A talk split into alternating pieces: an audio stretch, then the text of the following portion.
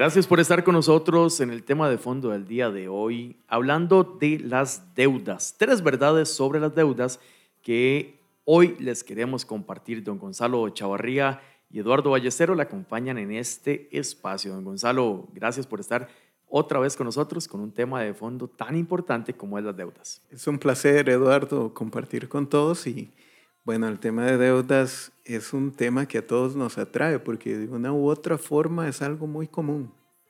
Más de lo que pensamos y puede ser que usted en este momento que está escuchando diga, no tengo deudas, pero puede que sí, puede que sí, ¿verdad? Decime la verdad, Eduardo, ¿cuántas personas conoces así que les has preguntado y ellos te han dicho, no tengo ninguna deuda? Pocas, pocas contadas con los dedos de la mano, literal. Sí, yo que, también. Que recuerdo que tengo, eh, sí, ahorita recuerdo tres, tres, cuatro tal vez, y ahí voy sumando de a poquitos, pero la mayoría está endeudada con una deuda de hace muchos años o endeudada con unas muy pequeñas que han arrastrado por mucho tiempo también. Bueno, lo que veíamos con el corresponsal, ¿verdad? Sí, esos motivos o, o razones, bueno, y si no sabe de lo que estamos hablando del corresponsal, porque nos está escuchando por el Spotify, por el podcast en Spotify o en Apple Podcast, eh, le invitamos a sintonizarnos en avanceradio.com, donde desarrollamos toda una hora del el tema con diferentes secciones y, más. Entonces, sin más, sin más, don Gonza, eh, ¿es pecado endeudarse? Wow. Es una excelente pregunta, Eduardo, y creo que muchos nos hemos preguntado como cristianos si es pecado o no la deuda. Pero más allá de eso, eh, de nuestra opinión, es qué dice la Biblia acerca de las deudas. Y eso es lo que nos puede responder la pregunta si es pecado o no endeudarse. Por lo que yo he leído en la escritura, la Biblia no prohíbe ni llama a la deuda como un pecado, sino más bien le llama como una esclavitud. Y esta esclavitud en ocasiones es llamada también una maldición, y esta esclavitud o, mal, o maldición eh, en ocasiones es el resultado de la desobediencia, o es más bien un patrón que seguimos. Y bueno, la Biblia se refiere así a las deudas. Pero como siempre lo hemos mencionado en este programa, Eduardo, hay que leerlo de la escritura. Así es. Y bueno, yo quisiera llevarlos un poquito al libro de Deuteronomios en el Antiguo Testamento. En, en este libro es Jehová hablando al pueblo de Israel y es Jehová quien le dice acerca de la deuda en particular. Y es muy curioso porque en el capítulo 28 del libro de Deuteronomio, está hablando de las bendiciones por la obediencia y de las maldiciones o las consecuencias por desobedecer. Y es muy curioso ver lo que Dios viene hablando. Voy a parafrasear algunos pasajes. Yo invito a todos nuestros oyentes a leer el capítulo completo de Deuteronomios 28, pero voy a parafrasear algunas cosas está el pasaje hablando acerca de la desobediencia y de la obediencia. Pero hay algo muy curioso porque tiene que ver con la deuda. Cuando habla de la desobediencia, dice que hay una consecuencia que va a venir por ser desobediente. Y en el versículo 43 dice así, el extranjero que estará en medio de ti se elevará sobre ti muy alto y tú descenderás muy abajo. Él te prestará a ti y tú no le prestarás a él. Él será por cabeza y tú serás por cola. Y sabes, Eduardo, en ese pasaje Jehová presenta la deuda como una consecuencia a la desobediencia del pueblo. Pero también en el mismo capítulo, en el capítulo 28 de Deuteronomio, nos dice algo muy interesante.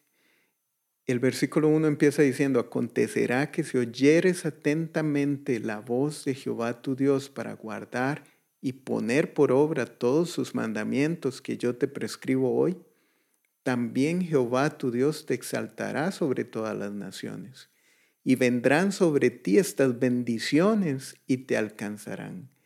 Y mucho ojo, una de las bendiciones que vendrán está en el versículo 12 y dice así, te abrirá Jehová su buen tesoro, el cielo, para enviar la lluvia a tu tierra en su tiempo y para bendecir toda obra de tus manos, y prestarás a muchas naciones y tú no pedirás prestado. Wow, qué diferencia y qué contraste de posiciones.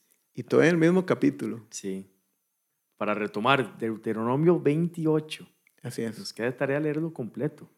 Sí. Y sería muy bueno que usted revise todo ese pasaje, las bendiciones y las consecuencias de la desobediencia que habla ahí. Pero específicamente hablando de las deudas, Eduardo, vuelvo al punto, la Biblia no dice que sea un pecado, dice que es una consecuencia. Y dice que esa consecuencia se traduce como esclavitud o se traduce como maldición. Hay otro pasaje en Proverbios 22.7 que nos dice que el rico se enseñorea de los pobres y el que toma prestado es siervo del que presta. De esa forma queda ahí claro que nosotros cuando adquirimos una deuda nos volvemos en siervos de aquel que nos ha prestado. Y siervos bajo el término de esclavo. De esclavo, exacto. Como si, como en la antigüedad, que compraban una persona para que sirviera en tu casa o sirviera en tus campos. Bueno, de la misma forma nosotros cuando nos endeudamos, estamos siendo esclavos, estamos siendo siervos de aquel que nos ha prestado. yo he escuchado la frase de, es que trabajo para pagar mis deudas. Realmente está bien esa posición de todo mi salario, todo mi esfuerzo es para pagar deudas. Bueno, vamos a seguir desarrollando el tema para ondar sobre esto. Así es, Eduardo. Y bueno, ¿sabes algo interesante? Recuerdo el caso de un compañero de trabajo que tenía dos trabajos y él decía, es que tengo tantas deudas y tanto que pagar que con los dos trabajos uno es para pagar y el otro es para comer. Wow. Es increíble, pero bueno, eso es un ejemplo de cómo la deuda realmente se nos convierte en una esclavitud. Entonces, volviendo a la pregunta, ¿es pecado? No es pecado, pero tienes que tener cuidado porque puedes estar entrando a una esclavitud que no te va a gustar. Continuamos entonces. Eh, retomemos esta, la verdad número uno. Podemos decir que la Biblia considera la deuda como una esclavitud y no necesariamente como un pecado. Así es. La Biblia considera la deuda como una esclavitud. Muy bien, continuamos con la verdad número dos y esta la queremos mencionar eh, de una vez y es que, eh, o más bien, le hago la pregunta, atención, atención ahí en casa. ¿Hay deudas buenas? Y por lo tanto, si hay deudas buenas, hay deudas malas. ¿Qué opinas sobre esto y qué podemos aprender de esa pregunta? Eduardo, eso lo han preguntado mil veces, pero en realidad las deudas no son buenas o malas. En realidad hablamos de que las deudas pueden ser convenientes o inconvenientes.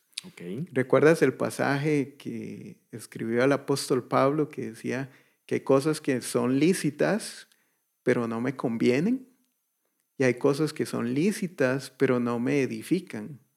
Bueno, las deudas es así. Y quiero hacer una pequeña aclaración aquí, Eduardo. El hecho de que algo no sea pecado no significa que te conviene.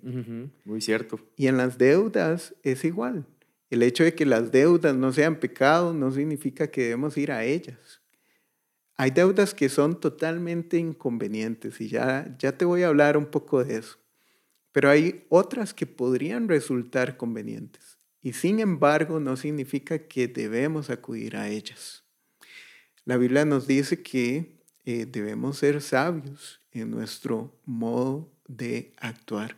Y respecto a las deudas, eh, hay un pasaje en 1 Corintios capítulo 7, versículo 23, que quiero compartir con ustedes antes de que hablemos un poquito de esas deudas convenientes o inconvenientes. Okay. Este pasaje en 1 Corintios nos dice, por precio ha sido comprado, no os hagáis esclavos de los hombres.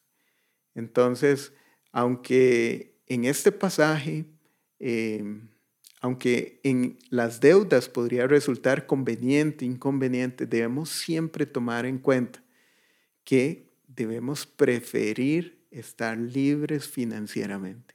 Debemos preferir no hacernos esclavos de los hombres. Podemos entonces decir que eh, para definir la verdad número dos de la siguiente manera, prefiramos o debemos de preferir libertad financiera antes que deuda. ¿Es así? Así es. Ok. Retomando un poquito esto que hablábamos. Entonces, ¿cuál sería ejemplos de deudas no convenientes para ponerlo en, términos prácticos? Claro. En términos habituales hablamos, eh, hablemos de varias deudas que no lo son. Por ejemplo, la deuda de consumo. ¿Y qué nos referimos con esto? Cuando pagas con deuda, Cosas como vacaciones, por ejemplo. Imagínate que vas con tu familia a la playa, disfrutas un fin de semana y regresas para empezar a pagar. Sí, es muy común. Es muy común, pero no debería ser así. Así es. Eso es lo que llamamos una deuda no conveniente. Por ejemplo, para mantener un estilo de vida. Nosotros deberíamos vivir un estilo de vida de acuerdo a nuestras posibilidades. No deberíamos eh, acudir a la deuda para aparentar. Ese es un error clásico. Debemos alejarnos de eso. Y hay otras cosas que a veces se compran con deudas, como por ejemplo, conozco gente que paga el marchamo con deuda mm, y se queda pagando durante todo el año siguiente el precio del marchamo. Y Lo cual pudo haber hecho anticipado. Claro. Yo todo el año ahorré para el marchamo no todo el año ah, pagué el, el marchamo pasado. Debería ser así. También hay otras cosas como, por ejemplo, en casa, todo lo que es línea blanca y muebles. Déjame contarte un poquito una anécdota claro. de, de, mi familia, de mi esposa y yo. Yo recuerdo que eh, teníamos como un año de casados cuando tomamos el curso de finanzas en la iglesia y aprendimos muchos de estos conceptos. Y una de las primeras decisiones que tuvimos que tomar fue cuáles cosas compraríamos con deudas. Y nosotros dijimos, bueno, eh, tema de electrodomésticos, inmuebles, línea blanca, vamos a procurar no hacerlo. En lugar de eso debemos ahorrar. Y bueno, yo recuerdo que la primera cosa que se nos dañó fue la lavadora. Wow. Pero bueno, para bendición y gloria de Dios, nosotros ya habíamos entrado al proceso del ahorro y teníamos para comprar justo lo que ocupábamos, lo que costaba esa lavadora. Pero eso es parte de las decisiones que no son, de las deudas que no son convenientes. ¿Por qué? Porque te quedas pagando y limitas tu capacidad de pago por estar pagando algo que ya consumiste en la mayoría de los casos. Sí, y aquí entramos con con formas de endeudarse y, es un préstamo que alguien te presta la plata y con eso pagas, ¿verdad? Y estarías pagando sin intereses en algunos casos. Pero en otros son eh, las mismas tiendas o lugares de venta donde te venden a plazo. Eso se considera como una deuda, cuando te venden a crédito y pagas una cuota mensual por la refri, por el microondas, por el, qué sé yo, ¿verdad? Y eso se convierte muchas veces en una trampa, ¿es así? Pues no le llamaría una trampa, pero sí una mala decisión. Muchas ocasiones eh, el interés de lo que vas a pagar, el precio final de lo que vas a pagar es mucho más alto que si lo ahorras. Y por eso hay que ser más precavidos. Son deudas no convenientes. Y en estas tiendas yo les recomiendo, cuando ustedes vean un anuncio de tiendas de consumo, ¿verdad? Donde venden electrodomésticos y otros artefactos tecnológicos, ustedes saben de qué tiendas estoy hablando. Revisen la publicación, casi siempre trae un cuadrito muy pequeño, muy pequeño, donde te dicen a qué interés te están financiando y cuánto es el precio final de lo que vas a pagar después de, de haber financiado eso. Y ahora que mencionabas el tema de pagar con deuda, muchas ocasiones es a través de un préstamo. Vos sabes que usan los bancos como referencia para saber si te prestan o no. No.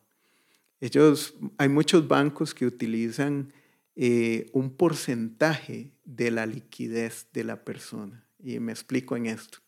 Eh, el banco lo que hace es un estudio crediticio de cómo están tus ingresos y cuánto de tu ingreso está comprometido. Me refiero, tienes que pagar, utilizarlo para pagar otras deudas. Y algunos bancos usan como referencia un 30% de tu liquidez. Entonces, si de todo tu ingreso, ya después de haber pagado lo que sea que debas, la cuota de que sea que debas, si de ese ingreso el 30% cubre una nueva cuota, entonces te prestan. Si ese 30% de la liquidez no cubre esa nueva cuota, entonces no te prestan. Hay otras entidades financieras que lo generalizan. Entonces ellos dicen, de toda tu liquidez completa, entre el 30 y el 40% puedes utilizar para pagar deudas. Entonces, todas tus deudas deben caber dentro de ese 30 o 40% de tu liquidez. Y así es como muchos bancos utilizan para referencia de decir, eh, no te prestamos o si sos sujeto de crédito, si te vamos a prestar. Y cuando ya excedes el 40% de tu liquidez comprometido en deuda, se te considera que estás sobre endeudado. Muy bien, para analizar en casa, ¿verdad? Para analizar y tomar en cuenta. Em, si, si, decimos de eh, deudas no convenientes, podemos entonces decir de deudas que sí convienen, deudas que sí podemos sacar provecho o, o que son necesarias de alguna manera o que podemos hablar eh, de este tema. O no sé si nos queda alguna, eh, alguna importante no conveniente ahí ante la lista. Antes de que entremos a algunas convenientes, pues déjame decirte ah, una más de las que no son convenientes. Son las famosas tarjetas de crédito. Ay, claro, ¿cómo, cómo poderlas dejar de lado? La gente tal vez estaba esperando que lo mencionáramos, ¿verdad? Tarjetas de crédito y las deudas con ellas. Déjame hacerte una comparación que me encanta utilizar para que entendamos qué tan conveniente es una tarjeta de crédito o no. Tú sabes que en Costa Rica las presas, la gasolina está cara, las presas nos retrasan. Y bueno, muchos optan por viajar en moto. Y la moto es un vehículo muy versátil. Yo manejo moto y tengo la experiencia de que de te lleva a un lugar muy rápido. En Costa Rica puedes ahí pasar entre los carros y bueno, te ahorras mucho tiempo y te ahorras gasolina. Pero cuando hay un accidente, la carrocería sos vos. Decía la, la campaña. Exacto. sí, es más, es más grave que en un carro. Claro. Las tarjetas de crédito es algo similar. Ok. Es muy bonito que te ofrezcan puntos, que te ofrezcan un cashback o dinero de vuelta es muy bonito que te ofrezcan eh, que puedas pagar en dos, tres cuotas sin ningún interés. Todos esos son pequeños beneficios que las tarjetas de crédito te ofrecen. Pero cuando se te va la mano y te endeudas, la carrocería sos vos. Claro, sí, por, por experiencia, por testimonio cercano, ¿verdad? Sí, definitivamente y eso creo que lo tenemos claro todos. Las tarjetas de crédito, un pequeño desliz es muy grande lo que se cobra literalmente. Por eso decimos a nivel de finanzas que entrar en las deudas toma solo cinco minutos, pero salir de las deudas puede tomar años. Años y toda una vida, claro. Muy bien, ahora sí, ¿nos queda alguna no conveniente por ahí? No. Entramos entonces a deudas que se pueden considerar sí convenientes, que sí convienen y que pueden ser eh, llevadas a cabo, endeudarnos de alguna manera por alguna razón específica. Cuéntenos sobre esto, Gonzalo. Un lote, una casa, Eduardo.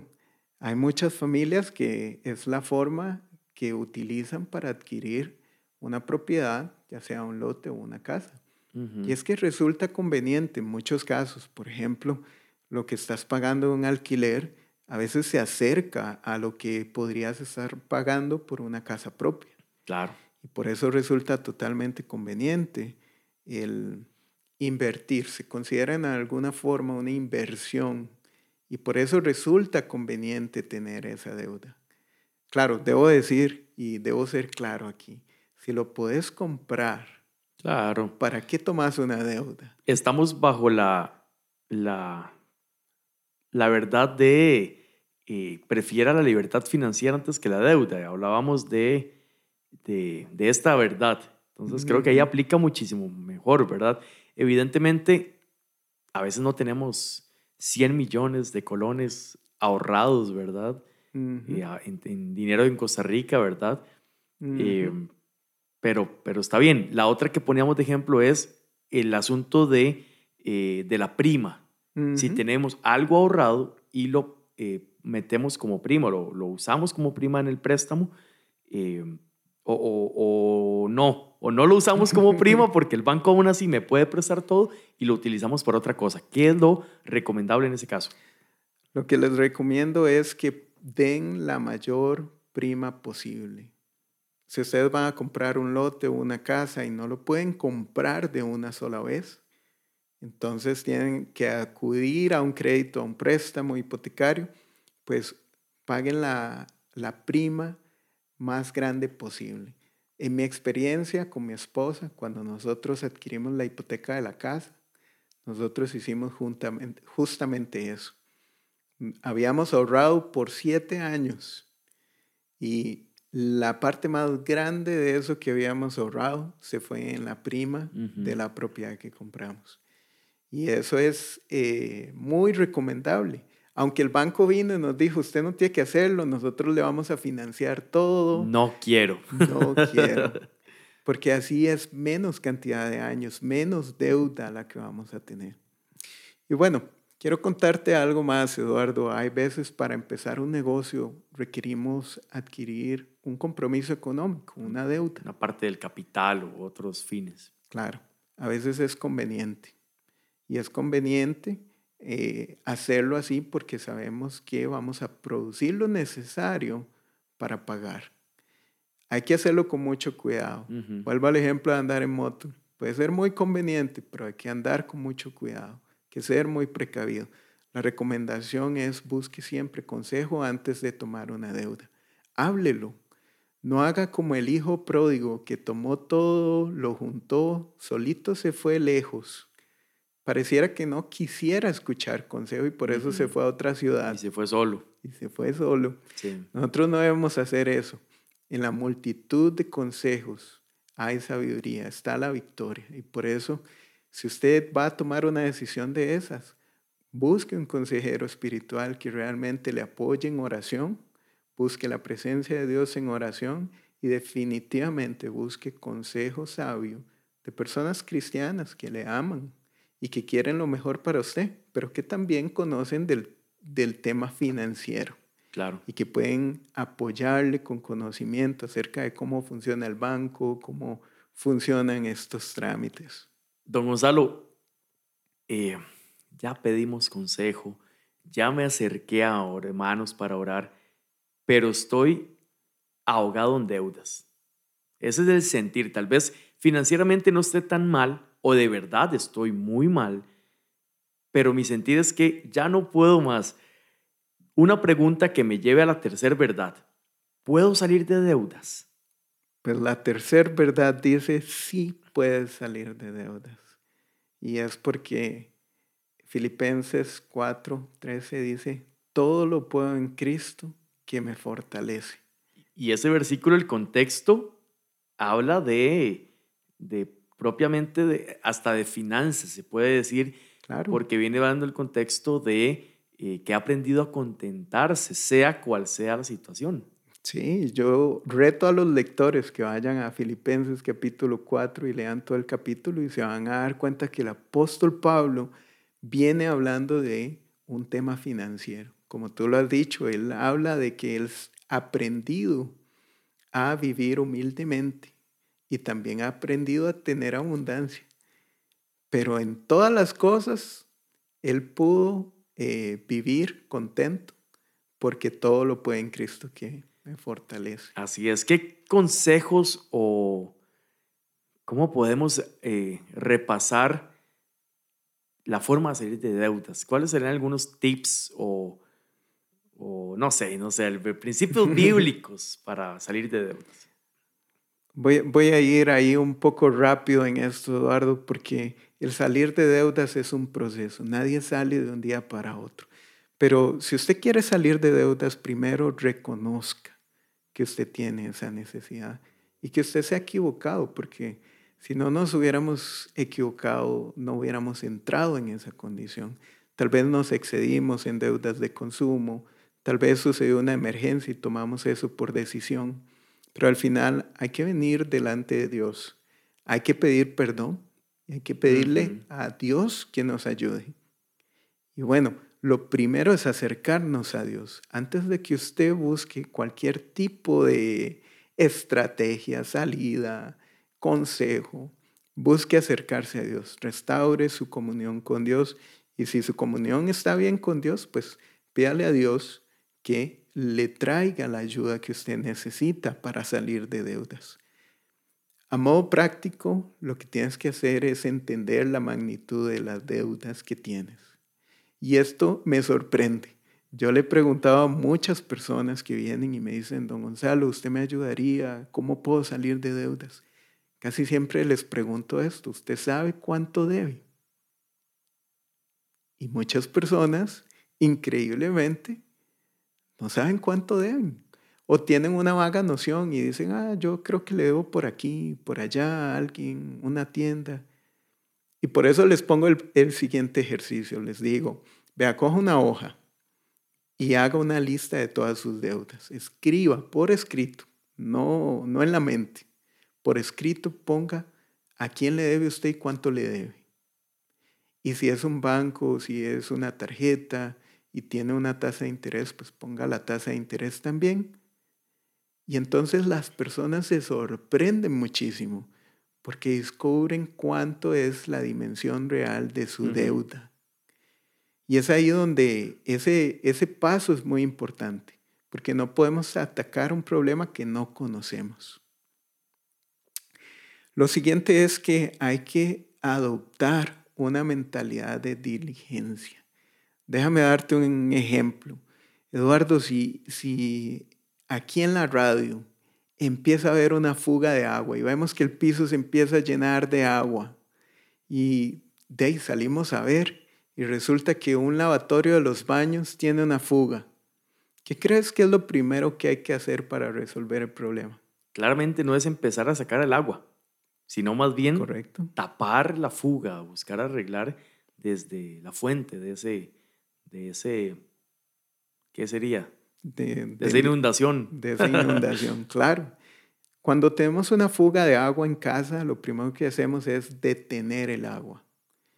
Cuando tenemos deudas, lo primero que hay que hacer es detener las deudas. Una vez que entendemos la magnitud, tenemos que tomar decisiones para detener las deudas. En Proverbios 21.5, quiero que compartir con ustedes ese pasaje porque yo le llamo el versículo de la billetera. Ok.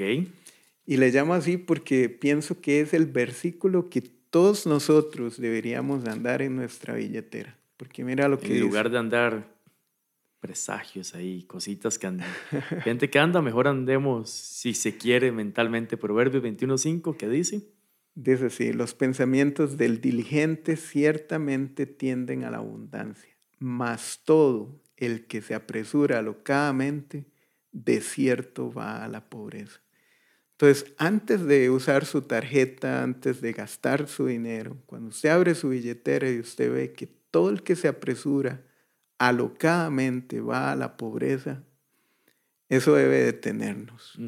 Nosotros tenemos que detener. Entonces, tome decisiones que le detengan de gastar más, de seguir incrementando la deuda, Eso es una decisión que hay que tomar. Y bueno, para atacar la deuda tenemos que reducir gastos. Muchas veces hemos dicho, sí, apague la luz, sí, reduzca el consumo de agua, sí, no desperdicie comida y eso le va a ahorrar dinero que usted puede utilizar para reducir su deuda. Pero créeme, Eduardo, no siempre es suficiente. No, y, también hay que reducir gastos significativos. Claro. Muchas veces es quitar lujos, quitar eh, privilegios que tal vez tenemos y nos está generando salidas del, del, presupuesto general y que pueden de fijo quitarse y la vida sigue sin Suscripciones. Esa es la primera, esa es la primera. Yo tengo personalmente, ¿verdad? Un tema con, con las causas, la causa cinematográfica, cuánto dinero, cuánto estamos invirtiendo a la causa cinematográfica y de entretenimiento. Claro. Tres, cuatro, cinco plataformas por mes. Y muchas personas se acercan y dicen, yo quiero salir de deudas, estoy decidido. Usted le dice, ok, quite el cable o cancele la suscripción de esta plataforma de entretenimiento y no, no quieren tomar esa decisión. cierto. O les decimos, bueno, eh, no salga a comer fuera. Usted no está en condiciones de gastar dinero extra. cierto. Entonces, si no tomamos la tijera y cortamos por ahí, nunca vamos a salir. Hay que reducir gastos, pero gastos significativos. Bueno, y estos son tips o principios que estamos compartiendo desde, desde vamos a ver, desde la intención de mejorar su vida financiera, no señalando, no diciéndolo de ninguna manera negativa, sino compartiéndolos desde el momento y desde el punto de vista en el cual eso le ayude a salir de deudas o por lo menos que tenga más libertad financiera. Claro, y no estamos diciendo que estas cosas sean malas, que sea malo tener una suscripción de entretenimiento. Podemos entrar en hilar delgado y quizás algunas no te sean convenientes, eh, pero estamos viéndolo desde un punto de vista financiero. Cuando una empresa tiene una necesidad económica, tiene una deuda, pues empieza a hacer recortes. Igual nosotros en casa. Cuando tenemos deudas tenemos que recortar cosas, pero a veces no nos va a alcanzar, Eduardo, aunque recortes ciertos gastos, Así es. aunque hagas ciertos ahorros, no va a alcanzar. Y ahí es donde viene otro consejo. Considere si puede generar un ingreso adicional. Muy bien, eh, el tiempo nos gana, el tiempo nos gana y queremos repasar esas tres verdades sobre las deudas antes de un pequeño cierre. Eh, y es que la, deuda, la deuda, dígame a mí, la verdad número uno decía que la Biblia considera la deuda como una esclavitud, no como un pecado. Así es. La verdad número dos es que, la tenemos por ahí. Debemos preferir siempre la libertad financiera antes que la deuda. Y la verdad número tres es que... Sí puedes salir de deudas. Así es. Y bueno, eh, ¿qué recomendaciones finales podríamos dar eh, para todas las personas que nos escuchen y que hayamos aprendido en este podcast? Pues para cerrar, Eduardo, yo quiero recomendar a todos los que quieren salir de deudas, número uno, sometámonos a Dios, busquemos de Dios consejo, comunión con Él, y Él va a traer oportunidades para nosotros poder salir de deudas. El tiempo nos gana para tomar, el ejemplo de Segunda de Reyes 4.1, pero yo invito a todos los que nos están escuchando que vayan y lean el pasaje en Segunda de Reyes capítulo 4 versículo 1 y vean el milagro que Dios hizo en la vida de una viuda con un poquito de aceite. Y es así como Dios puede sacarnos de deudas, porque Dios es todopoderoso y Él puede sacarnos si quisiera. Pero a veces Él espera que nosotros eh, llevemos ese proceso. Y por eso le recomiendo que tenga humildad para hablar de este tema, para buscar consejo financiero. Y un último consejo es, póngase como meta salir de deudas. Si usted realmente quiere ordenar sus finanzas, quiere darle prioridad, póngaselo como meta y dele un lugar importante en su vida. Tres verdades bíblicas también sobre las deudas que realmente esperamos sean de provecho para su vida financiera y su vida personal. Gracias por haber estado con nosotros, don Gonzalo. Eh, gracias, gracias por toda su preparación y por todo su ejemplo. Y nos todavía nos quedan muchos programas más por delante para conversar sobre eh, principios bíblicos aplicados en la vida financiera y personal. También, como no, aquí en su programa Hallados Fieles. Nos encontramos la próxima semana en avanceradio.com y en Spotify y Apple Podcast como Hallados Fieles.